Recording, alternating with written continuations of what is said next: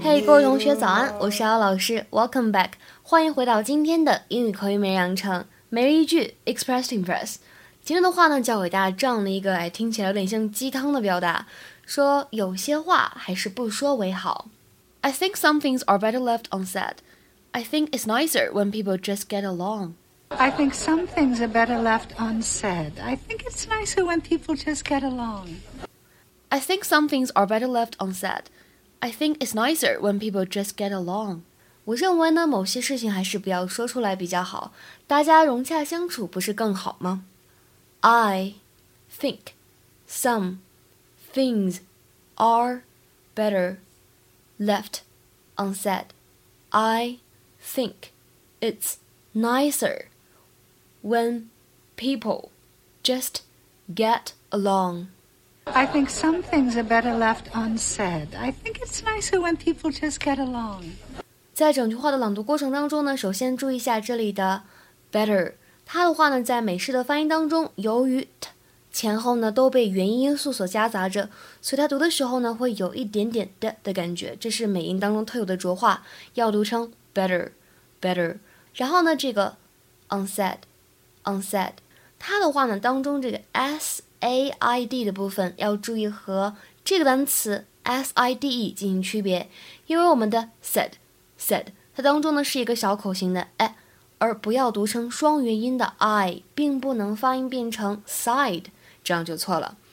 末尾的话呢，注意一下 get along 有连读的现象，会变成 get along，get along。If you had to do it all over again, I mean, if she was here right now, would you tell her? Tell her what?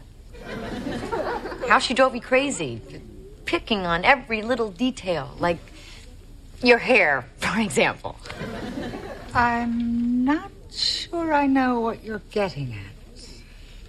Do you think things would have been better if you just told her the truth? No. I think some things are better left unsaid. I think it's nicer when people just get along. 哈，今天的话呢，我们来讲解一下这样的一个单词，叫做 unsaid。unsaid。I think some things are better left unsaid。这里的这个 unsaid，它的话呢，其实是由动词 say 变化变成过去分词的形式 said，再在前面呢加上否定的前缀 unsaid。unsaid， 它的话呢，其实是个形容词，表示不说的，或者说说不出口的。Not said, although thought of or felt。比如说，看下面这句话：I know she's put on weight, Michael, but some things are better left unsaid. I know she's put on weight, Michael, but some things are better left unsaid. 我知道她胖了，Michael，但是呢，有些话不说出来比较好。那么在刚才这两句话当中呢，还有另外一个动词短语叫做 get along， 相处融洽。这个话呢，已经出现过好几次了。今天的话呢，请同学们尝试翻译一下下面这个句子，并留言在文章的留言区，是一个英译汉。My real thoughts on the subject were better left unsaid. My real thoughts on the subject were better left unsaid. My real thoughts on the subject were better left unsaid.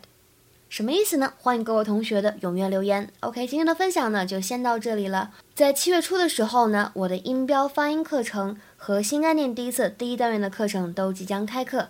各位同学呢，如果想再做进一步的了解，可以在微信当中搜索“英语口语美养成”。在公众号的下方呢，点击菜单了解所有的课程呢，都是视频直播，而且可以免费视频回顾的。OK，今天的话呢，就先讲到这里了，See you tomorrow，明天再会。